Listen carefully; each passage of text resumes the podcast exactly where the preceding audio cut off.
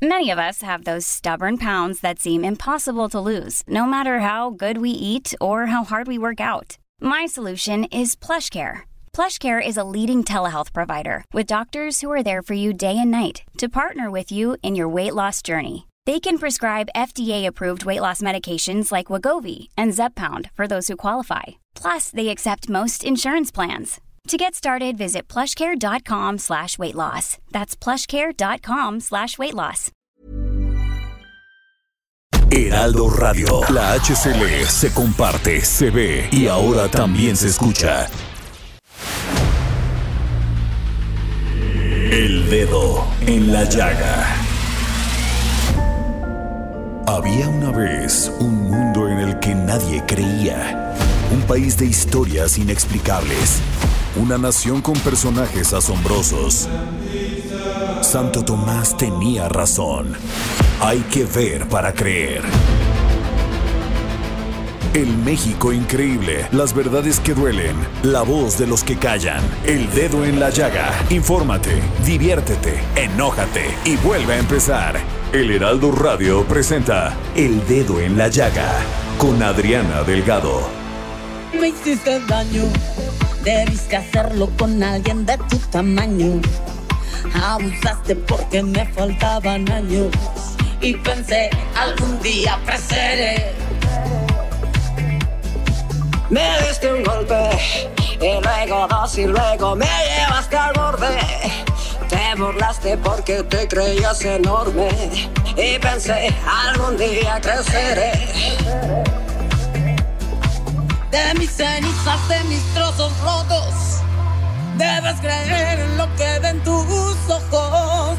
Puse un pie, me paré,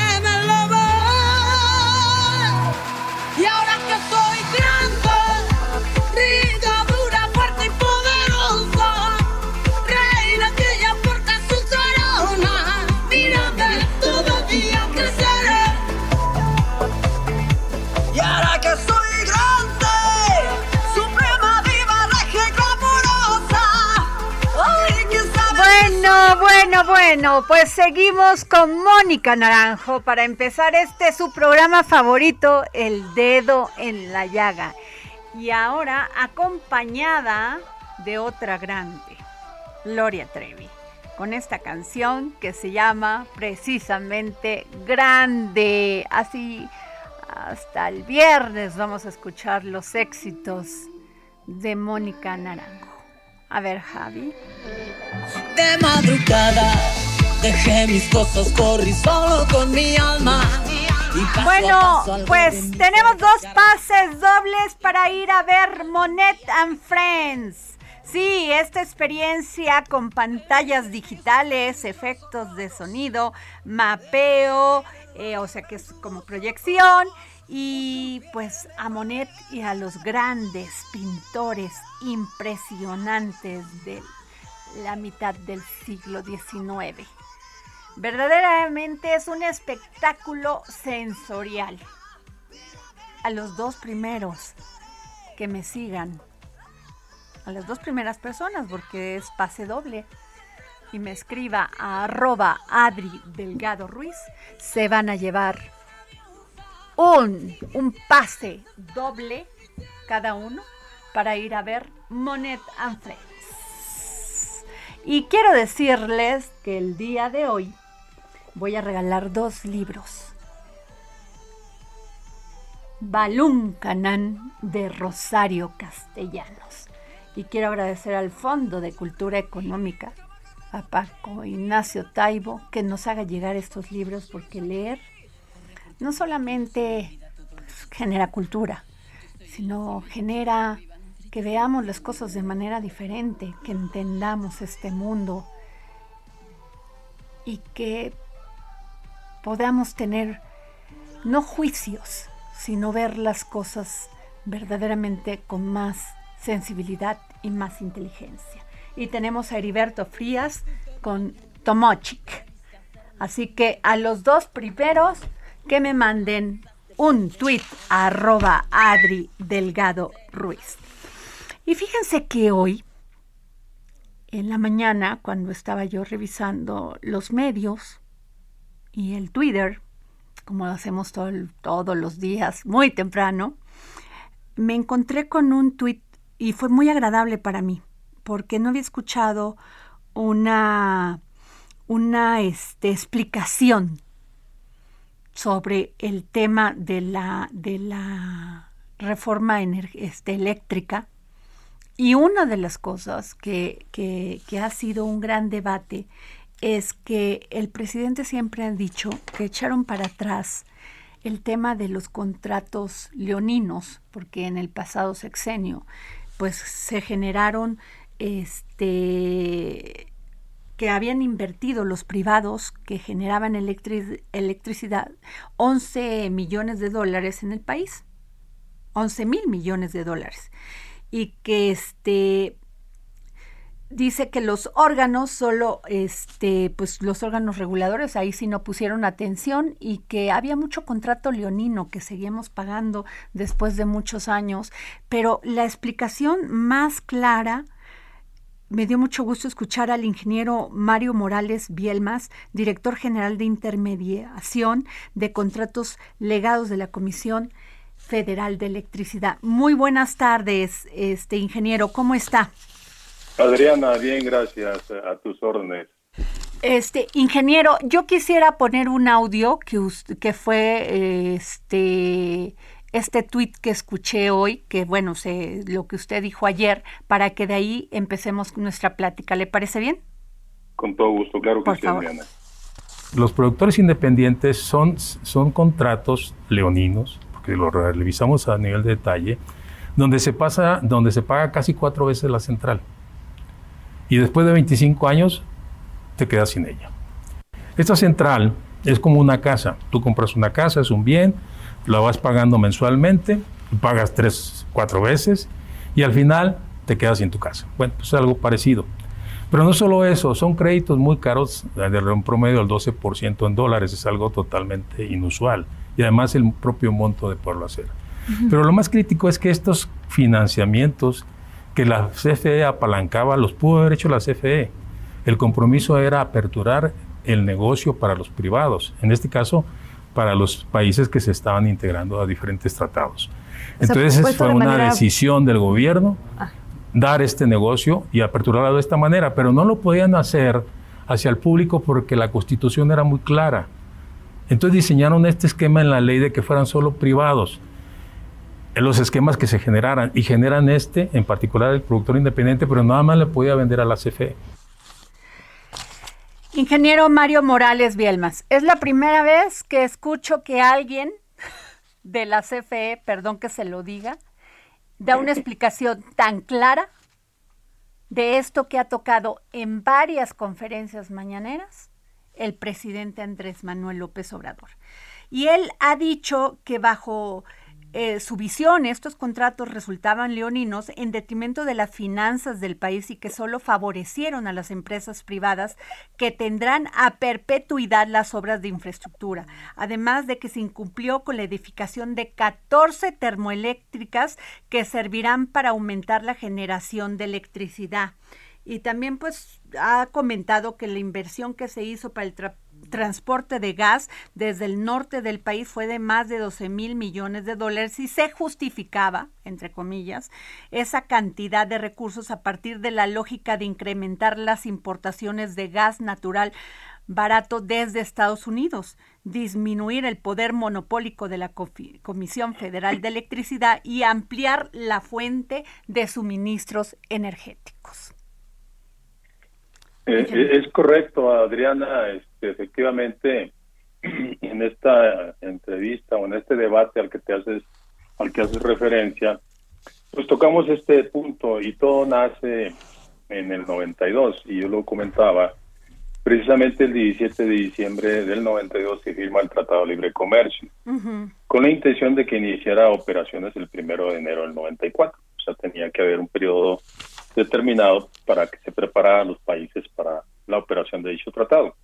Es indiscutible que Estados Unidos y Canadá, quiero pensar que Estados Unidos, pues le pidió a México, oye, quiero hacer negocio en el sector eléctrico. El sector eléctrico es una de las áreas del mundo, eh, de todos los países del mundo, que significa mayor negocio. Entonces, ¿por qué no lo aperturas? Sin embargo, aperturar, aperturarlo en aquel entonces significaba modificar la Constitución. Entonces, si nos remitimos a esa Constitución, que era la que se mantuvo vigente hasta antes del 2013, de, diciembre del 2013, que se dio la reforma energética que todos conocemos, eh, la Constitución decía con toda claridad que la generación, la conducción, la transformación, la distribución y el abastecimiento de la energía eléctrica era responsabilidad del Estado para el servicio público.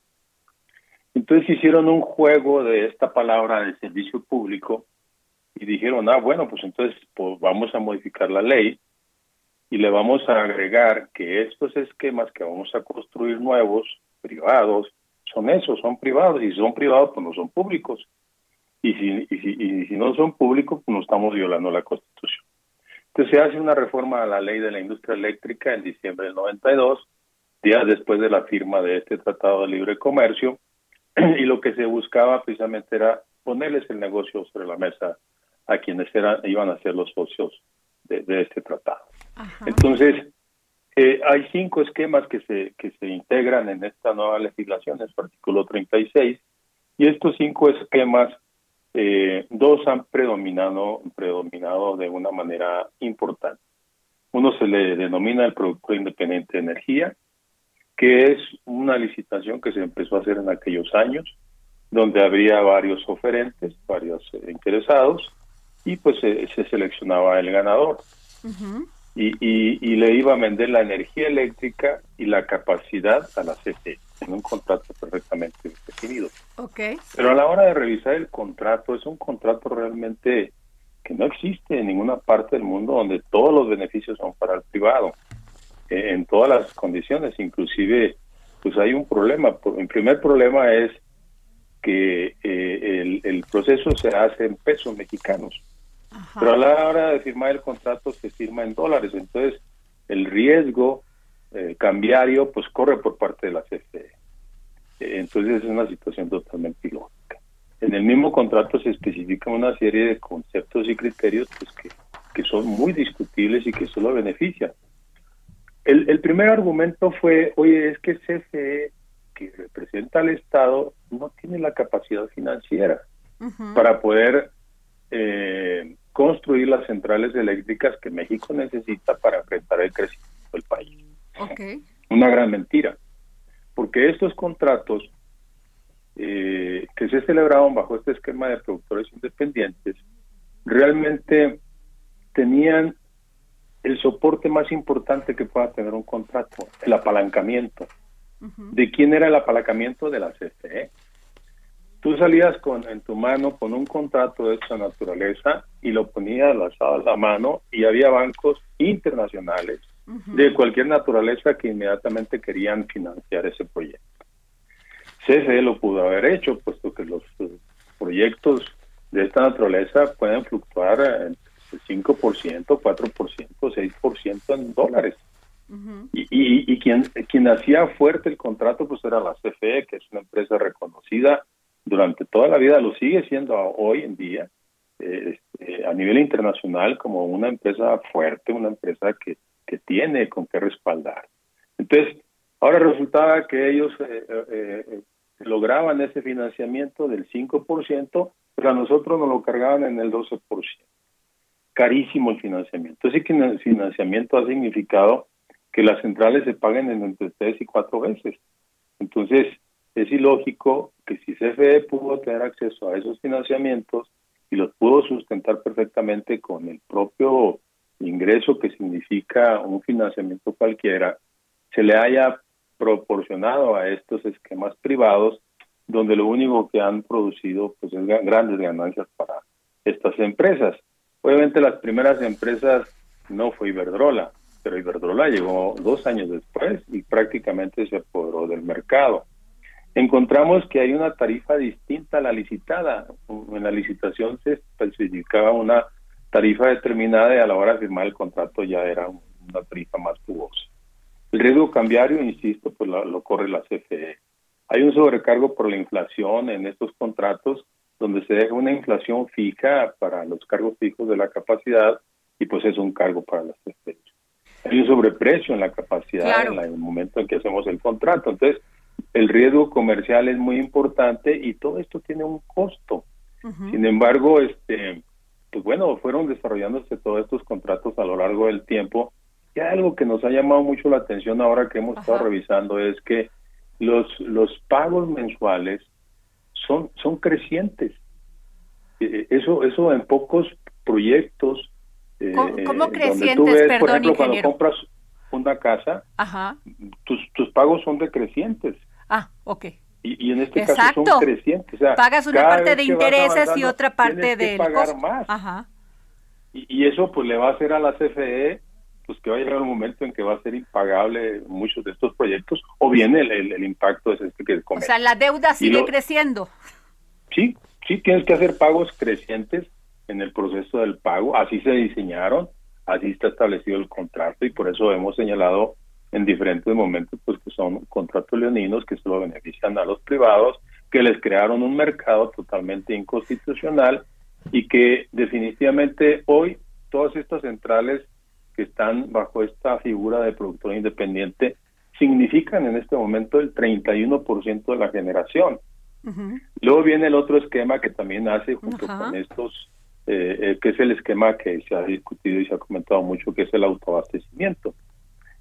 Que el autoabastecimiento es una figura natural donde hay grandes empresas en México, las ha habido durante muchos años, eh, como son las acereras, las mineras, las cementeras, son grandes corporativos y tienen la capacidad incluso de empresas de eh, empresas este supermercados grandes y todo esto no no esas no. O ah, sea estas eh. grandes empresas a las que me refiero pues tienen esa capacidad financiera para construir una central y pues bueno proporcionarse la energía para sí mismos es un autoabastecimiento sin embargo esta figura se distorsionó eh, después del año 2010, sobre todo de manera, ya estaba desde antes, pero en mayor proporción después del 2010, porque el porteo no lo pagaban.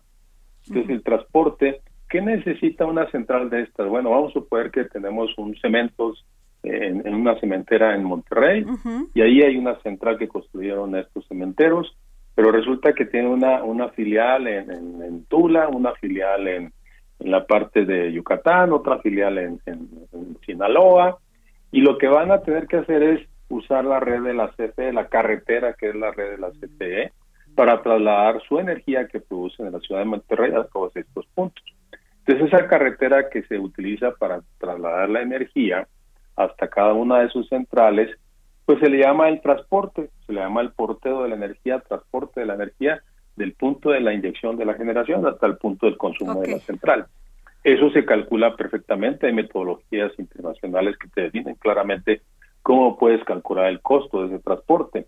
Pero en el año 2010 sale un costo de transporte prácticamente regalado, que no tiene ningún fundamento, que no tiene ninguna justificación y distorsiona la figura de manera relevante y lo que se hace son negocios paralelos en donde se crea un mercado y pues llega yo Iberdrola, yo soy una empresa que necesita la generación, eh, construye una central en Monterrey también o en cualquier otro lugar y como el porteo es muy regalado, pues le puedo vender. Normalmente esta energía se transporta a grandes corporativos que utilizan redes de alta tensión, de 400 mil volts, de 230 mil volts.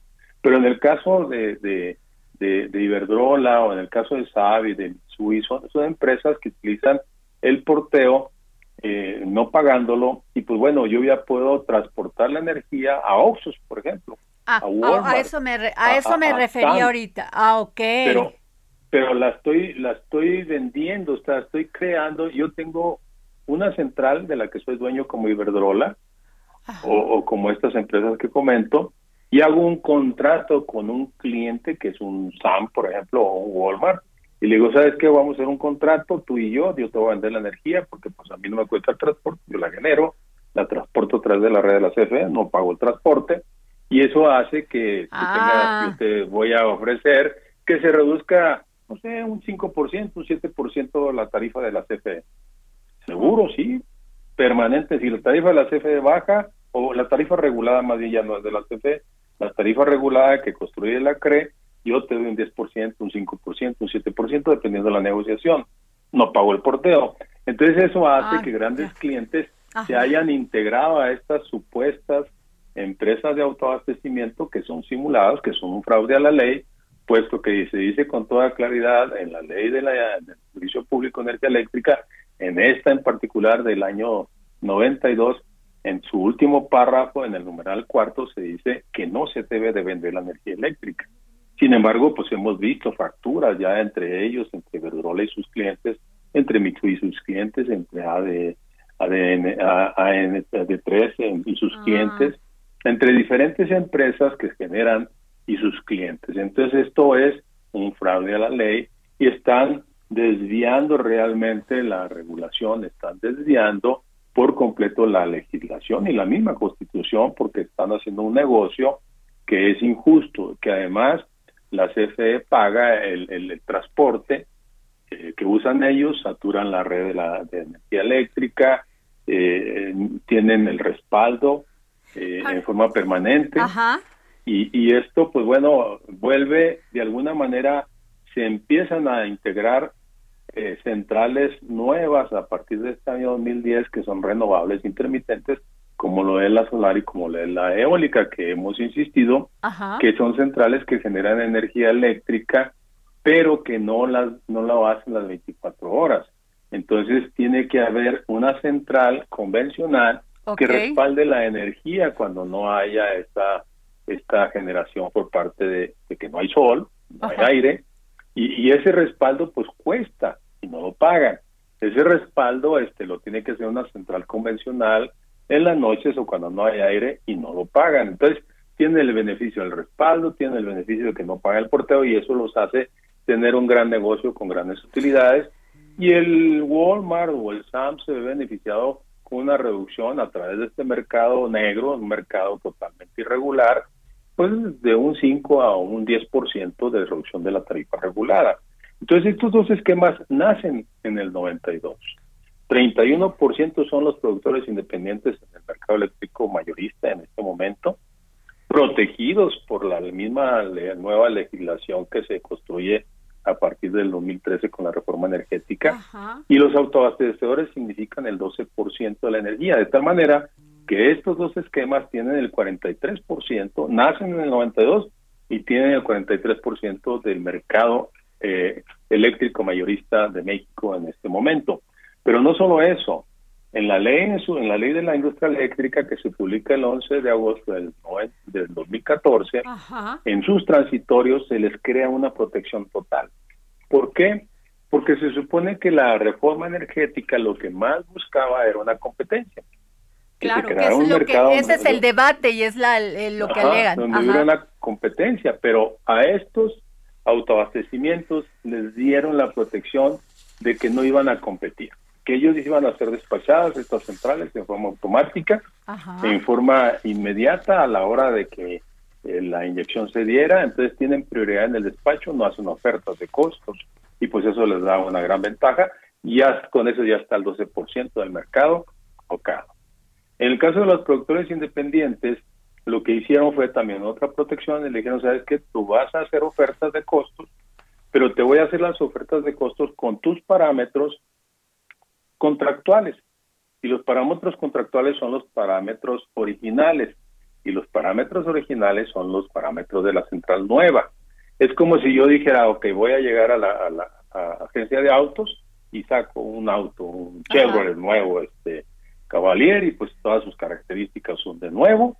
Sin embargo, si yo quiero 20 años después decir que mi auto está nuevo, pues no es cierto, porque ya tiene desgaste, ya, ya es menos eficiente, pues no. Estas centrales tienen una prioridad en el despacho porque su construcción de su oferta es como si fueran tan eficientes como cuando eran nuevas. Entonces les dejaron muy en claro que la construcción de su costo será a partir de esos parámetros originales. Entonces, pues bueno, esto hace un juego irregular totalmente de estos dos esquemas que nacen en los 90, porque el compromiso aun cuando el presidente Salinas de Gortari dijo, señores, hemos firmado el Tratado de Libre Comercio, y no nos hemos comprometido a nada, no eh, tuvimos que cambiar la, ingeniero, constitución. Le quiero interrumpir porque nos tenemos que ir a un corte, porque aquí es la guillotina, pero por favor le quiero pedir, yo sé que usted es un hombre muy ocupado, una persona muy ocupada, que se mantenga en la línea, porque es tan interesante lo que nos está diciendo, que yo creo que lo tiene que conocer nuestros radioescuchas y los mexicanos y mexicanas. Con mucho gusto. Muchas gracias. Nos vamos a un corte y regresamos. Te burlaste porque te creías enorme y pensé algún día creceré. De mis cenizas, de mis trozos rotos, debes creer. Sigue a Adriana Delgado en su cuenta de Twitter arroba Adri Delgado Ruiz. Además, te invitamos a enviar tus opiniones y comentarios en texto o por mensaje de audio a través de WhatsApp al 55 2544 3334. Y si quieres escuchar El Dedo en la Llaga de El Heraldo Radio, en cualquier momento y donde quiera que te encuentres, descarga el podcast disponible en Spotify y iTunes. Heraldo Radio, la HCL se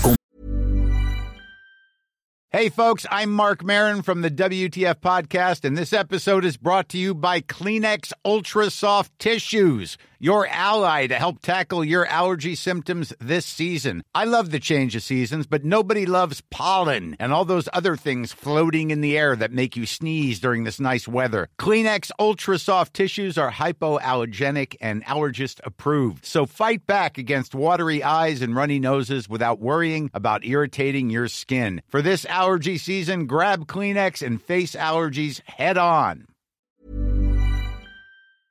parte, se ve y ahora también se escucha.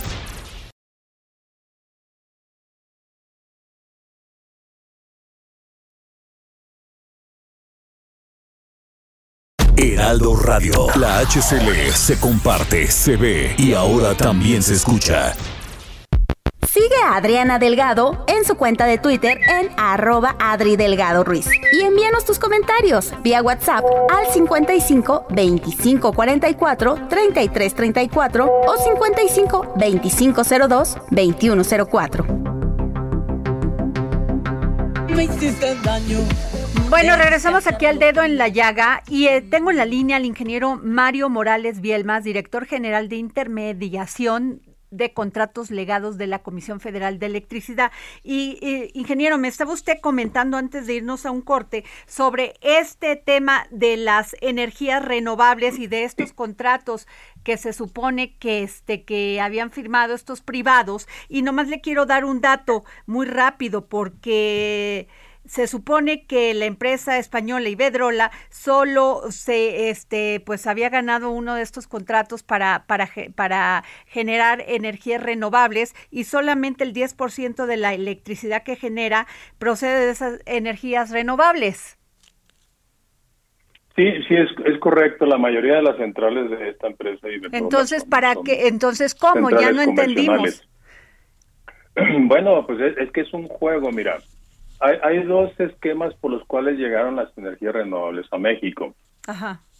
Uno es, bueno, tres, pero uno es en el autoabastecimiento. O sea, este esquema distorsionado, simulado, que es un fraude a la ley, porque lo único que hago es un negocio en donde yo opero en un mercado paralelo, no en el mercado eléctrico mayorista creado por la Constitución, en la modificación de la Constitución del 2013, sino en este otro que nace en el 92 llegan un sinnúmero de centrales eh, intermitentes, solares y eólicas, porque es un gran negocio, no pago el transporte, me dan un respaldo, este, a través de una batería, CFE hace las veces como si fuera una batería, almacenar energía y la vuelve a entregar a sus clientes, entonces es un negocio redondo. El otro esquema llega con las eh, que le llamamos las subastas. Hoy, hoy en, en México, en el mercado eléctrico mayorista, después de estas modificaciones que he comentado, existen cuatro, cuatro esquemas privados. Uno es el productor independiente, que viene del 92 y ya está protegido, como lo comenté. El otro es el autobasto, que viene del 92 y está protegido, como lo comenté. El otro son las centrales nuevas que fueron construidas después del año 2013 o del 2014 y que son centrales de última tecnología, la mayoría son centrales de ciclo combinado que utilizan gas. El gas se ha considerado uno de los combustibles menos contaminantes y es eh, considerado como uno de los elementos que puede ayudar a la transición energética. Tú no puedes pasar de los combustibles fósiles directamente a la, tecnología este, renovable intermitente. ¿Por qué? Porque esta tecnología todavía no es capaz de generar las 24 horas. Todavía hay muchos procesos de investigación, como lo es eh, el almacenamiento, que ahí viene la parte del litio, lo que es tener la posibilidad de almacenar grandes cantidades de energía, no las tenemos en el mundo todavía. Han avanzado de manera muy importante los autos eléctricos en su investigación y en su proceso, pues bueno, tienen grandes avances, pero estamos hablando de pequeñas cantidades de energía. Grandes cantidades como lo que pueda generar una central eléctrica todavía no es posible. Otro pues es el, hidrógeno, hay una gran tendencia en la investigación del hidrógeno verde, pues, que puede definitivamente a partir de, energías renovables, que puede ser el sol o que puede ser la, el, viento, de estas centrales que comento, tú pones un, equipo que, te permite eh, el agua convertirla a hidrógeno a través de una inyección de la energía eléctrica verde del sol o del aire. desplazas o separas el agua, el H2O que conocemos, lo separas y dejas el puro hidrógeno. El hidrógeno es un combustible tres veces con poder calórico tres veces mayor que el del gas. Entonces puedes utilizarlo y parte de una tecnología verde, pero está en proceso de investigación, hay un gran interés en muchos países del mundo. Otro te puede decir la geotermia en zonas donde hay pues cadenas montañosas que tienen una relación con zonas volcánicas tú puedes inyectar agua a cierta profundidad para que tengan contacto con la roca seca, pero que tiene una relación directa con, con el magma de un volcán. Entonces la roca seca está te puede llevar el, agua a 600, 700 grados. Entonces esa pudiera ser algo parecido a la geotermia. Entonces todos estos elementos que se están investigando en el mundo te van a permitir tener nuevas tecnologías. Pero mientras transitas de una tecnología que hoy se nos va a acabar, porque el problema mayor es que el petróleo se nos va a acabar. Okay. Eh, el gas es barato, no es, no, es barato para nosotros en México. No, porque lo tenemos que transportar, ¿no? O sea... Ya, salvo momentos de volatilidad. Ajá. Y, y tú comentabas algo muy interesante. Fíjate que cuando nos encontramos en esta administración con los contratos de gas, pues nos dimos también cuenta de que eran contratos leoninos la, la, la, la inversión es de más de 12 mil millones de pesos, por lo que señalaste. Son dos, más de 12 mil millones de pesos, casi 13 mil millones de pesos la inversión de estos gasoductos. Nosotros vamos a pagar por los intereses que nos encontramos, intereses en dólares, no intereses en pesos mexicanos, De, de, de, del 12, el 18, el 22 y hasta el 28% de interés. Algo totalmente ilógico y vamos a pagar más de 70 mil millones de pesos. Ok, ya están, ya, ya, ya estaban los contratos, se renegociaron nada más en, la parte de cómo se iban a hacer los pagos, de ampliar los tiempos y hacer los pagos. Pero lo más lamentable es que estos gasoductos que se van a construir se van a pagar cinco veces, y este es más crítico, cinco veces se van a pagar el costo de la inversión de los gasoductos y no somos los propietarios de la CFE son propietarios las compañías que llegaron a México a, estos, este, eh, con estos gasoductos, con estos contratos que se celebraron anteriormente. O sea, no es propiedad del los mexicanos.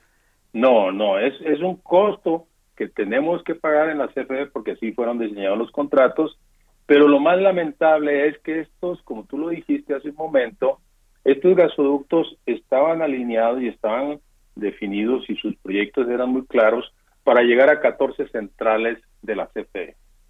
Ajá. ¿Sabes cuántas centrales había de esas 14? No. Ninguna.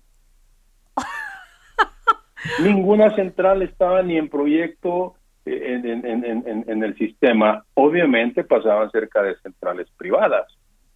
Hoy tenemos una gran, eh, un contrato que tenemos que estar pagando no tenemos la capacidad de transporte para de, distribuirlo en todo el país de, de, gas, este, nos, nos sobra gas de manera importante y, y, estamos haciendo trabajo y esfuerzos importantes para poder hacer una distribución más del gas en todo el país, pero pero pero es lamentable encontrarte con situaciones de esta naturaleza. Impresionante lo que nos dice, o sea, se pagaba lo que no estaba, lo que no estaba construido ni terminado. No había no había una central donde fuera a beneficiarse la misma por esa trayectoria de un gasoducto que iba a, llegar a ese punto. Entonces, eh, pues sí, sí nos hemos encontrado, obviamente, pues ya después de tres años hemos hecho varios proyectos, estamos en proceso de ejecución varios proyectos para aprovechar esas condiciones muy especiales que nos encontramos y pues optimizar los recursos de, de, del gobierno, del Estado, del Estado que es el recurso de los mexicanos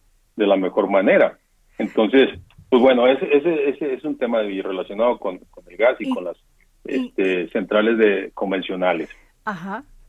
Pero volviendo a las centrales renovables, la, la, la otra fue cuando se diseñaron los esquemas de subastas de largo plazo. En estas subastas se lanzan las subastas a nivel internacional. En las primeras le impidieron a la CFE participar, le permitieron hasta la tercera subasta participar pero déjenlo porque es para los privados. Y las subastas en forma natural y en forma directa y clara era para tecnologías renovables. ¿Ok? Hay una serie de, participantes a nivel internacional. La oferta de, estas centrales fue bastante interesante, puesto que había una gran competencia a nivel internacional y se lograron costos eh, muy competitivos porque en todos los países se requería y en México no es la excepción, seguimos pagando un, un, elemento que busca supuestamente impulsar las energías renovables. Pero es la competencia que hay a nivel internacional, todo el mundo va, a escuchar, oye, es más barata la energía este, renovable que la energía tradicional. No es cierto. La ¿Por, energía ¿por qué no es cierto? ¿Por qué no es cierto, ingeniero? Porque, mira, mira, alrededor de una central solar o una central eólica, tú tienes que hacer una gran inversión. Claro. La inversión es ligeramente más cara que una central tradicional. Ajá. Luego aquí vienes y dices, bueno, es que yo una vez que hago la inversión, en forma natural voy a estar produciendo energía eléctrica y mi combustible pues es cero, pues que es el sol y es el, el, el costo del, de, de, de, lo que es el aire, que es cero. Sin embargo, crean un mercado eléctrico mayorista donde se establece un juego. Bueno, aparte de la energía, tú tienes que agregarle la capacidad. O sea, en, el sector eléctrico se venden dos elementos. Lo que es que se, se satisfaga la energía eléctrica que tú necesitas, lo que conocemos comúnmente como kilowatt horas, o sea, son las horas que yo necesito energía eléctrica de determinada capacidad, los kilowatt horas. Pero para poder tener esos kilowatt horas yo te necesito tener una capacidad de una central, que es una demanda. Entonces yo tengo mi casa, eh, que es tu casa, y pues yo puedo demandar a lo mejor 3 kilowatts. Y los equipos que yo tengo van a ser utilizados en N horas a lo largo de un mes o de un bimestre, y se va a multiplicar esos 3 kilowatts por el número de horas que yo necesite la energía. Esa es la energía que necesito. Pero yo necesito garantizar que haya la capacidad en el sistema donde yo estoy conectado de que me pueda dar 3 kilowatts. Y ese es un costo que también se, se, considera en todos los mercados eléctricos del mundo. Capacidad o demanda y energía. Entonces, cuando le agregan la capacidad, pues tienes que agregarle un monto a este proceso de, licitación, pero luego le agregas el elemento que le denominaron en México certificados de energía limpia. Los certificados de energía limpia pues no buscan otra cosa más que impulsar, este, coadyuvar en el desarrollo de las energías intermitentes, pero eso fue en los años 2000. Ajá. Ya en la mayoría de los países ya no existe.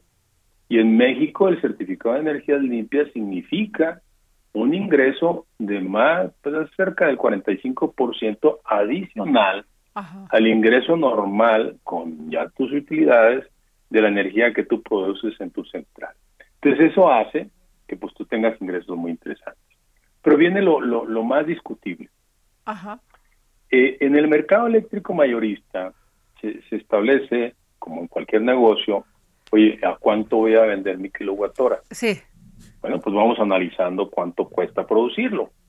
Y el análisis del costo de producción, pues bueno, dices, en el caso nuestro, pues yo utilizo combustóleo, yo utilizo diésel, yo utilizo gas, yo utilizo las tecnologías X.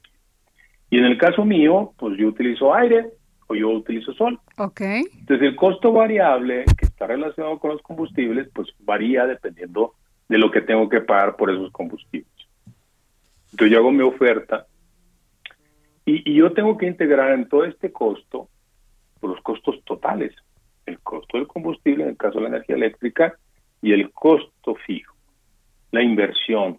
Vamos a suponer que yo voy a hacer una silla, este, voy a producir en serie de sillas, este, para eso, pues obviamente tengo que rentar una nave o construir una nave, pedirle al banco, pagar una, una, un interés por, por, lo que me prestó. Tengo empleados, los, los tengo que pagar mis empleados. Tengo maquinaria que tengo que de alguna manera este, considerar y todo eso lo, lo, lo sumo. Y luego aparte, bueno, ¿cuál es mi costo variable? Pues la madera, los clavos, el pegamento, etcétera. Entonces, ¿qué va, me va a variar a la hora que vaya a comprar? Pues esos elementos. Entonces, aquí se dijo, ¿saben qué?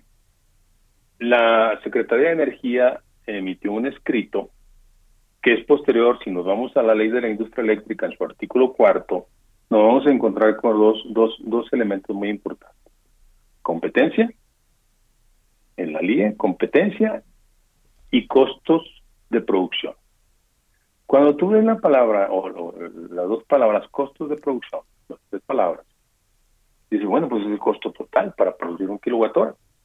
Pero el secretario de Energía, Caldwell, en su momento, a principios del 2017, dice, los costos de producción emiten un acuerdo, término le llama, pero, pero es como una especie de acuerdo.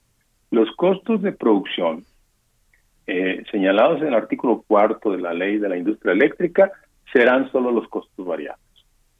Ah, ok. Pues eso nos hace pensar que yo voy a competir en un mercado nada más con costos variables. Los costos fijos no. Oye, pero representan un impacto en mis finanzas, sí, pero eso no juega. Perfecto. Entonces, ¿cómo opera ese mercado eléctrico mayorista? Yo hago mi oferta, yo soy una... Bueno, primero los que están protegidos hacen su oferta, no hacen su oferta, un programa fijo que son los autobases. Esos se despachan solitos, sin ningún problema. Luego vienen las renovables. Oye, ¿qué, ¿qué energía eres? Pues yo soy solar, perfecto. ¿Cuál es tu costo? Pues punto .001. ¿Por qué? Porque es, soy sol y, y, y, el punto .001 es porque voy variabilizando el costo de mi precio de mantenimiento. Tú eres una este, solar. Ah, perfecto. Punto .0002.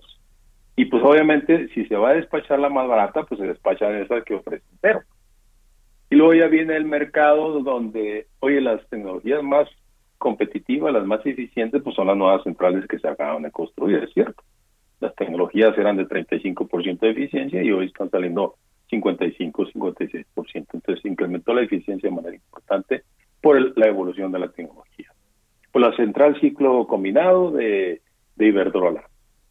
Yo oferto 30 centavos, yo oferto 50 centavos, yo oferto 70 centavos. Y luego vienen los productores independientes que les están haciendo sus ofertas con sus eh, parámetros como si fueran nuevos, ¿no? Pues yo 80 centavos. Y así va sucesivamente cubriéndose las ofertas de cada una de las centrales dependiendo de su tecnología y de su tipo de combustible. Llega el momento en que, oye, fíjate, pues en el país nadie le interesó invertir a las penínsulas. Este Yucatán está perdido y, si hablamos de Baja California, peor. Nadie quiere O sea, todo se concentró en el centro del país. En el centro del país. No, no conviene invertir en Baja California Sur ni en Baja California Norte, y en la península de Yucatán tampoco, porque no hay gas. Y es muy caro llevarlo hasta allá de Estados Unidos. Así es, entonces, pues bueno, se tienen que instalar turbogases que utilizan diésel, y pues bueno, ya estamos hablando de 6 pesos. La tarifa doméstica te puedo decir que anda en promedio a nivel nacional, en promedio, como en 90 centavos. Yo ya tengo máquinas que van a despachar a 6 pesos. Pero aquí está este esquema de, mercado eléctrico mayorista que tiene una eh, un, un, tipo de de, de, eh, de propuesta económica de un mercado eléctrico marginal. ¿Por qué marginal? ¿Qué significa esto? Significa que la última central, no perdamos de vista que la energía eléctrica no se puede almacenar. O sea, no puedo llegar con una taza o con un bote, o sea, que deme 20 kilowatt horas. No, no se puede. Que, que eso es una pregunta que le quiero hacer y, desconozco del tema, ingeniero, pero eh, ¿no se supone que estas empresas este, para, para almacenar su energía tendrían que haber hecho la inversión de baterías? Claro. Y no le hicieron. caro. No, le hicieron. No, definitivamente no. Es carísimo, o sea, si Entonces prefirieron mandársela a la CFE y hacer el negocio completo. Definitivamente, ese es uno de los costos que tenemos. Entonces eso eso hace que O sea, la CFE les da el servicio de almacenar su energía y ellos la sacan al otro día felices, por decir algo, felices y contentos y la venden a tres o cuatro veces más cara. Es correcto.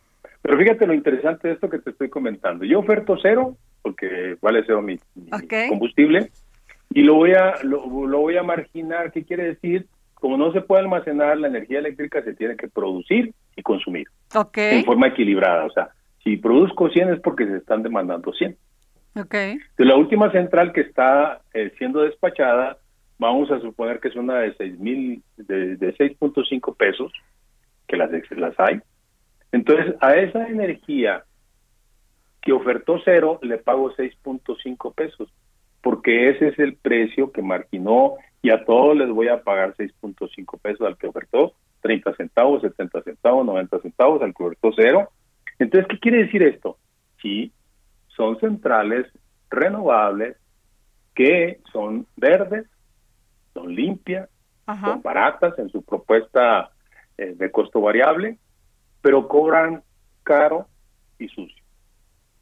Entonces, ¿en qué momento yo traslado este beneficio a los usuarios finales? Nunca. Sí, lo que ocurre es que una magnificación. O sea, compraban de, de diferentes precios, de, de, acuerdo a cómo era el, el, el sapo, era la pedrada, por decir algo así. Yo oferto barato para competir, para que me despache, pero cobro caro porque la que me va a pagar es la última central que se despache para abastecer esa demanda de energía eléctrica. Entonces, es una mentira porque lo único que hace es magnificar las ganancias de los privados, sobre todo los que tienen estas tecnologías renovables, y también los que son muy eficientes, pues, así está el juego. Ellos le llaman competencia. Eso es la competencia, que yo no pueda trasladar a los usuarios finales las ventajas de las tecnologías que puedan ser competitivas, sino que yo me quedo con esas grandes ganancias y no me importa que no me hagan competir en los costos fijos y con los costos variables yo gano muchísimo. Bueno, entonces, como quien dice, el que gana eh, una gran parte de esto es quien transporta también, perdón por decirlo así, el gas natural, que son los Estados Unidos. Claro, Estados Unidos lo Entonces, por eso no quieren, año pasado. están en contra de la reforma eléctrica. Definitivamente, porque ellos han tenido muchas inversiones, tanto en el gas como en las energías renovables hemos estado encontrando muchos proyectos, porque aquí viene otra historia, pues igual de más triste yo creo. Quieren el México agachado de toda la vida. Claro, pero, pero no perdamos de vista lo que está pasando en España. En España el incremento de los precios es espantosamente terrible. De veras, es increíble. Algunos dicen que porque el gas natural se tiene que transportar desde África, que es mucho más caro que el nuestro. Bueno, Argelia, Argelia es uno de los suministradores de gas de, de, Europa y pues también de España. Hoy es, hay una crisis este, geopolítica entre Rusia y Estados Unidos porque Rusia está construyendo un gasoducto, Rusia tiene mucho gas para hacerlo llegar a, a Europa porque es un gran negocio. Pero esa es una parte del problema, el costo del gas. El otro problema es estas eh, mercados eh, eléctricos marginales de pago eh, el costo de la central más cara a los que dicen ser baratos. Es que dicho y, la otra obviamente es un esquema diferente al de México. Aquí en México se premia, entre comillas, al que genera renovable o limpio y allá se castiga con emisiones de CO2 al que hace ese tipo de tecnologías, de, tecnologías este, que, que contaminan. Entonces es diferente, pero, pero el esquema es muy parecido. La crisis que tiene España es en ese sentido, pero a lo que voy es el comentario siguiente. Los españoles dicen, bueno, Endesa, hay tres empresas grandes en España que esperan la mayor parte del mercado. Ingeniero, tenemos 40 segundos para que nos corte la guillotina, no nosotros, porque nos, quedaríamos con usted toda la vida. atrás de estas empresas existen fondos internacionales que no les interesan ni los españoles ni los mexicanos, no pues tienen cara. Después de la Segunda Guerra Mundial, los grandes ricos del mundo no hallaban cómo resistir la presión de, de los monopolios que habían creado y se diseñaron fondos de inversión los fondos de inversión están en todo el mundo y son los dueños de Iberdrola, son los dueños de Naturgy, son los dueños de Endesa, son los dueños de todas las, de la mayoría de las compañías del mundo. Ellos son los que deciden qué se hace y qué no se hace. Por eso toda la presión que estamos viviendo, que estamos teniendo en contra de la reforma energética.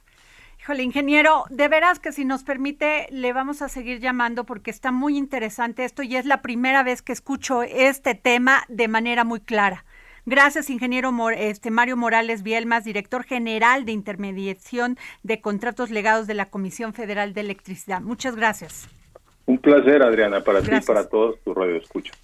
Más claro ni el agua, Jorge Sandoval. Nos vamos con tu información. Dedicado al ministro González Alcántara Chicharra. Voy con información. La titular del Servicio de Administración Tributaria, Raquel Buenrostro, descartó que la dependencia a su cargo tenga despachos favoritos ni recomendados. El SAT ya no te atenderá a despachos contables siempre y cuando no se presenten con miembros de la empresa a la que brindan su servicio. Los grandotes. Y por instrucción presidencial, en otra información, en Baja California, todo el gabinete de seguridad para esclarecer estos asesinatos asesinatos. Nos vamos, esto fue el dedo en la llaga. Y luego dos y luego me llevaste al borde. Te burlaste porque te creías. El Heraldo Radio presentó El Dedo en la Llaga con Adriana Delgado. Heraldo Radio 98.5 FM, una estación de Heraldo Media Group, transmitiendo desde Avenida Insurgente Sur 1271, Torre Carrachi, con 100.000 watts de potencia radiada.